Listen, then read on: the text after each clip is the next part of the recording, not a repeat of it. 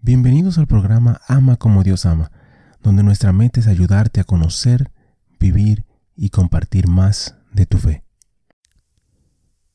Ven Espíritu Santo, llena los corazones de tus fieles, enciende en ellos el fuego de tu amor. Envía tu Espíritu y todo será creado, y renovarás la faz de la tierra. Oh Dios, que has iluminado los corazones de tus hijos con la luz del Espíritu Santo, haznos dóciles a sus inspiraciones para gustar siempre el bien y gozar de su consuelo. Por Jesucristo nuestro Señor. Amén. Padre Celestial, te damos gracias por tu amor, por tu bondad y por tu misericordia. Te damos gracias en específico por todos los santos. Gracias por sus testimonios, sus ejemplos y sus vidas.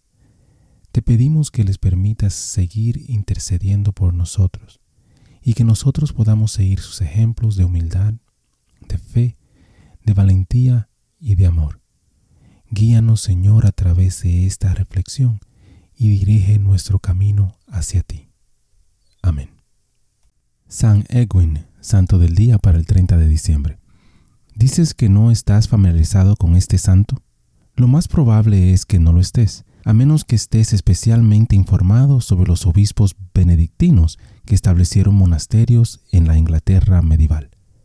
Nacido en el siglo VII de sangre real, Edwin entró en un monasterio y fue recibido con entusiasmo por la realeza, el clero y el pueblo como obispo de Worcester, Inglaterra.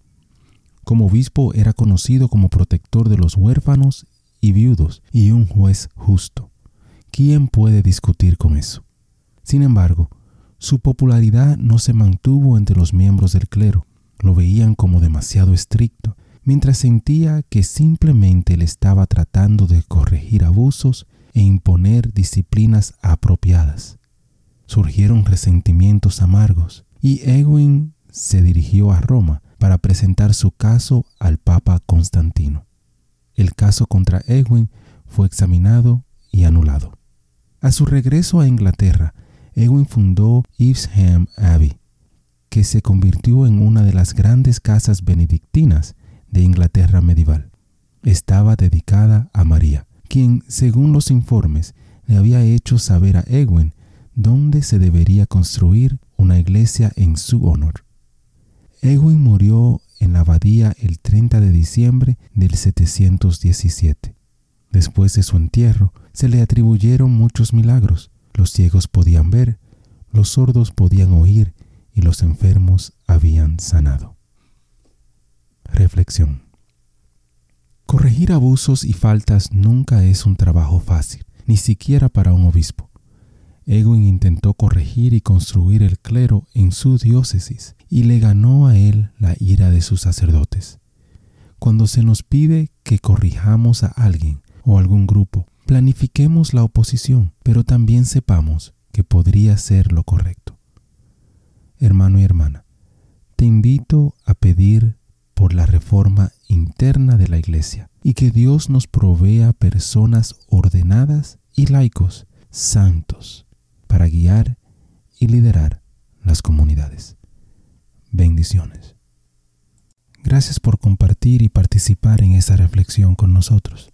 Te invito a suscribirte al canal y a compartir la reflexión si piensas que puede ser de bendición para alguien más. Que Dios te bendiga y te ayude a ti y a tu familia. Muchísimas gracias por escuchar el episodio.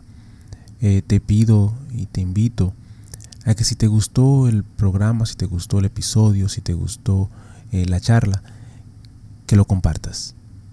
De igual manera te pido y te, te ruego que ores por nosotros, que ores por este ministerio. Y que si te gusta también que puedas buscar en nuestra página, visita nuestra página ama nuevamente ama para encontrar artículos, canciones y oraciones, las cuales espero en Dios que te ayuden a conocer, a vivir y a compartir tu fe. Bendiciones, que Dios te acompañe hoy y siempre.